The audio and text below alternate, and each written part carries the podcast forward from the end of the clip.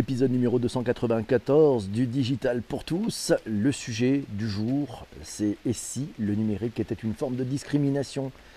L'Internet. L'Internet nous promettait un monde plus plat, vous savez, un flat world, un monde plus connecté permettant à chacun d'être sur un pied d'égalité et de rencontrer plus facilement des personnes différentes, différentes d'âge, différentes de race, différentes de religion, différentes de culture, différentes d'origine et différentes d'origine sociale aussi. Bref, l'Internet nous promettait de permettre à chacun de s'enrichir des différences des autres.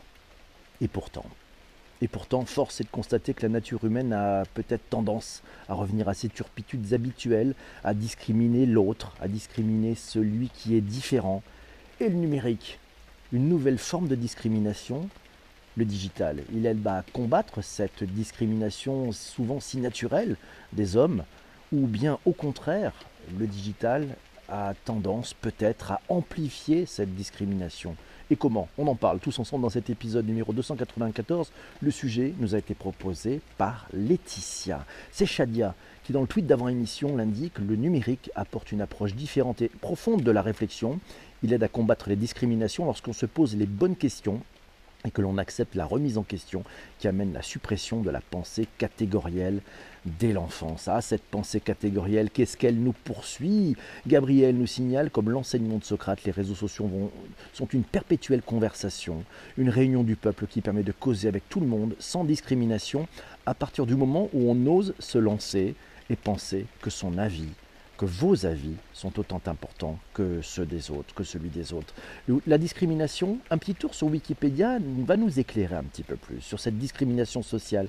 C'est un processus lié au fait d'opérer une distinction concernant une personne ou une catégorie sociale en créant des frontières, des frontières dites discriminantes, c'est-à-dire produisant un rejet visant à l'exclusion sociale sur des critères tels que l'origine sociale ou ethnique, la religion, le genre, le niveau de son intelligence, l'état de santé, etc. Et le digital dans tout ça. Christian nous dit le numérique, il aide surtout à amplifier ce combat.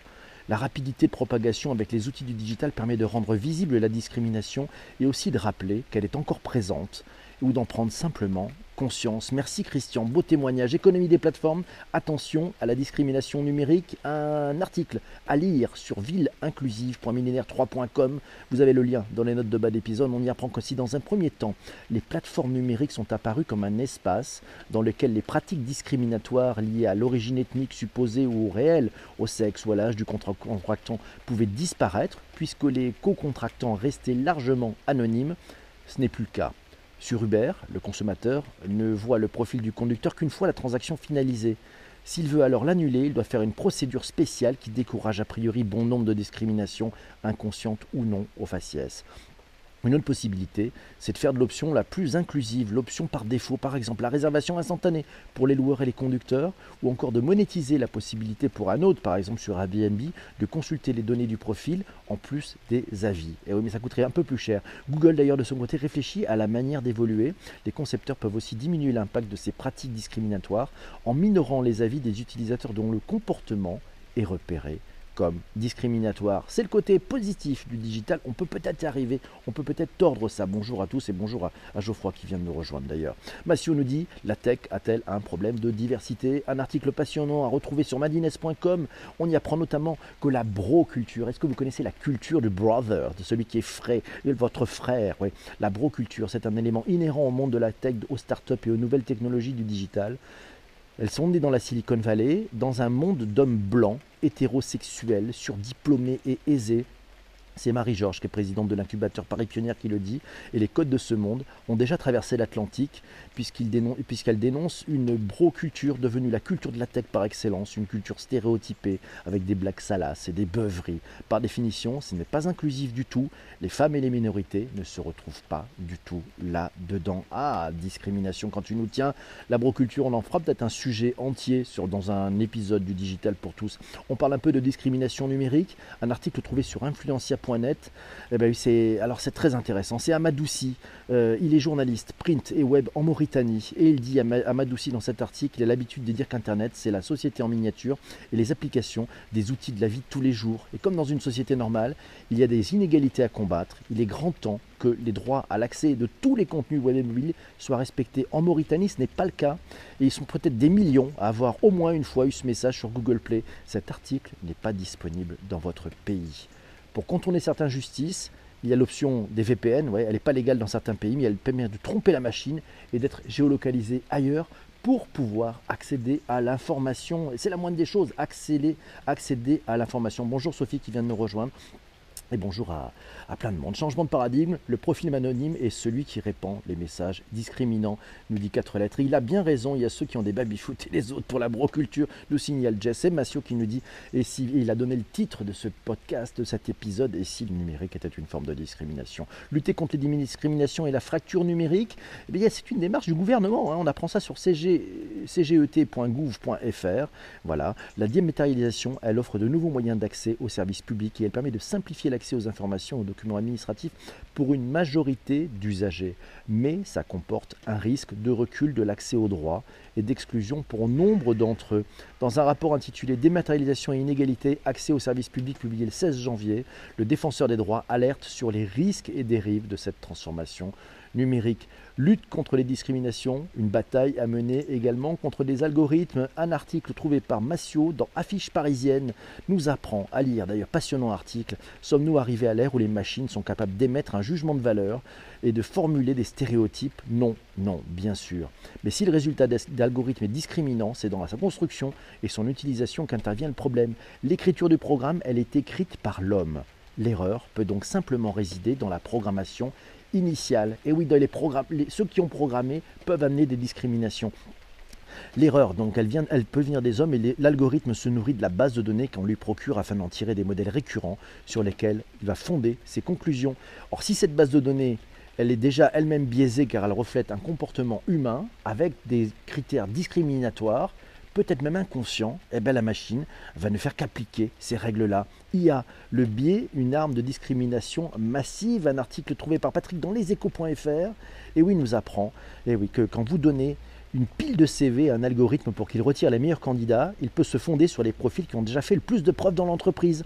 Plus le parcours du, candidat et pas du combattant ressemble à celui euh, de, ces, de ces bons travailleurs, plus il reçoit une note élevée, note qui va décider des chances d'embauche.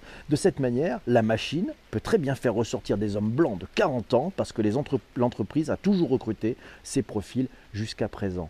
Dieu merci, il va falloir changer les algos parce que sinon, ça va faire que des armées de clones et les entreprises ne pourront pas s'enrichir par les personnes différentes. C'est par la différence qu'on s'enrichit, ça c'est clair. Le numérique peut-être, mais c'est l'IA qui risque entre ceux qui s'en servent et ceux qui la subissent, nous, signale Vincent. Et c'est vrai, ça peut peut-être changer beaucoup, beaucoup de choses. Et on veut des filles dans la tech, nous dit Laurent. Mais oui, et ça c'est un vrai sujet, un vrai sujet. On en parlera peut-être des, femmes qui ont du mal à trouver du boulot dans la tech qui n'ont pas envie d'aller dans la tech. Amazon, il a désactivé une, une intelligence artificielle qui discriminait les candidatures de femmes à l'embauche, nous signale Massio. Il a trouvé cet article dans numirama.com des entreprises qui utilisent des IA pour mettre en lien les employeurs et futurs employés. Il en existe d'autres qu'Amazon, malgré les risques connus à l'image de LinkedIn ou Career Building, Builder.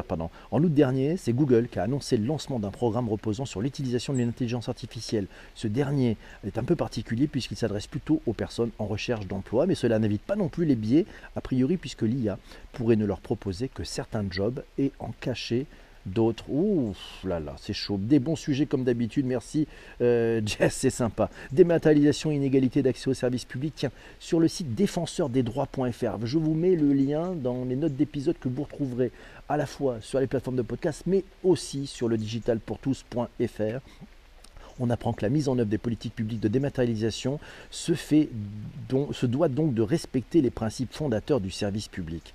Et ceux-ci sont les suivants adaptabilité et de la continuité et l'égalité devant les services publics, avec une synthèse des principales recommandations dans ce rapport, le fait de conserver toujours plusieurs modalités d'accès aux services publics, le fait de repérer et d'accompagner les personnes en difficulté avec le numérique, le fait de prendre en compte les difficultés pour les usagers, d'améliorer et simplifier les démarches dématérialisées pour les usagers, de prendre en compte les publics spécifiques et surtout de former les accompagnateurs. Parce que oui, il y a besoin d'accompagnateurs et c'est pas évident. Euh, c'est Louisa qui tweetait hier, je n'ai plus le, titre de ce film de Ken Loach, mais fantastique, à voir, je vais aller le voir. J'ai commencé à regarder le, la bande-annonce ce matin sur YouTube et c'est juste, ça m'a juste mis beaucoup, beaucoup d'émotions. C'est Gabriel qui nous dit les réseaux sociaux permettent d'interpeller les politiques sur les programmes annoncés et sur les mesures mises en place. Lutter contre la discrimination sur les plateformes. Un article de la Harvard Business Review France. On ne se, se moque de rien ici le matin. Ouais, ça date de, juillet 2017. Euh, vous allez, je vous mets le lien d'ailleurs dans les notes d'épisode. Vous pourrez aller lire cet article en entier. Il est passionnant. Sur les sites de services, du travail en freelance, en covoiturage, en passant par le dog walking, vous savez, c'est le fait d'accompagner les chiens. Beaucoup de vendeurs peuvent désormais choisir la personne avec qui ils veulent travailler sur la base de son apparence, voire de son simple nom. Ça, ça s'appelle de la discrimination. La disponibilité de ces informations, elle est variable d'une plateforme à l'autre. Certains protègent correctement l'anonymat de leurs membres, tandis que d'autres reviennent à des pratiques bannies depuis longtemps du commerce offline. De la même façon, sur de nombreux sites comme Etsy ou Custom Made, les acheteurs potentiels voient non seulement les produits, mais aussi le nom et la photo des vendeurs. Même si connaître certains détails sur un futur contractant peut rassurer les gens, un faisceau croissant d'indices montre que cela facilite aussi la discrimination. Il n'y a que 6% des femmes dans la tech euh, de, entre 2013 et je ne sais pas quoi, nous dit, Olivier. Oui, il y a de la discrimination. Cette histoire d'Amazon est hallucinante, signale Laura, le vrai danger des biais d'apprentissage de l'intelligence artificielle. Et c'est Fébresse qui nous dit, je crois que si on pose ce genre de réflexion, c'est que le monde va mieux. Pas de France, mais là, eh oui, je me suis retrouvé, me dit la marmotte, par hasard dans la tech et finalement j'adore. Ah, ça c'est plutôt sympa. Et voilà, ah, la tech, c'est ouvert à tous. Avant, j'aimais pas ça. Je voulais juste brancher ma guitare dessus. Nous signale la tech. Eh oui, merci Laurent, c'est sympa. Plateforme, une plateforme sur Facebook. Tiens, c'est Massouk. Il nous signale qu'elle est baptisée la Brigade anti-discrimination. Ça a été lancé le 15 avril par le secrétaire d'État chargé de l'égalité femmes et hommes. Euh, c'est Marlène Schiappa. Et le ministre chargé de la ville et au logement, Julienne Normandie, au siège parisien du réseau social. Ça s'appelle la BADI, la Brigade anti-discrimination. C'est une page Facebook destinée à recueillir les témoignages des victimes de discrimination et les orienter vers les interlocuteurs compétents, associations, défenseurs des droits ou commissariat pour le dépôt d'une plainte. Oui, c'est pas mal, belle démarche en tout cas, belle démarche. Et puis il y a aussi, il faut lutter contre les discriminations. Bah, si on nous dit, c'est même dans les émojis. Allez faire un tour sur les émojis, vous verrez, c'est assez discriminatoire. Bon, on peut changer les couleurs quand même sur les personnages. Électronisme, et si le numérique était une forme de discrimination euh, ben, On trouve un article dans pleinevie.fr. On y apprend notamment que l'électronisme, ah le fameux électronisme, vous savez c'est la lutte de ce podcast, ouais, pour lutter contre l'électronisme et favoriser l'inclusion numérique. Eh bien, on y apprend quoi? Que l'électronisme désigne la difficulté à utiliser des outils informatiques et pourtant faire des démarches administratives, des achats ou encore prendre contact avec ses proches requiert dorénavant l'usage d'Internet. L'exemple des démarches administratives illustre au mieux, le mieux la situation. Déclarer ses revenus, s'inscrire sur les listes électorales, renouveler ses papiers d'identité. La liste est finalement longue. Autant de nouvelles démarches à prendre pour ces démarches complexes qui peuvent bouleverser le quotidien de ceux qui sont un peu paumés par le digital.